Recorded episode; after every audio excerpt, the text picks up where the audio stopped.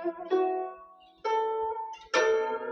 三字经》原文：苏老泉二十七，始发愤读书籍。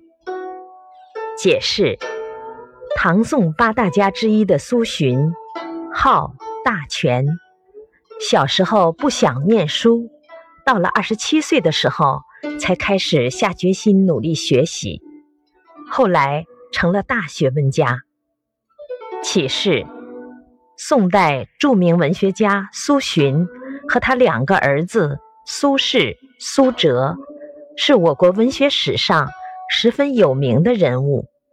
他们的学问都很高，文章也都写得很好，被后人合称为“三苏”，也是唐宋八大家里的三位人物。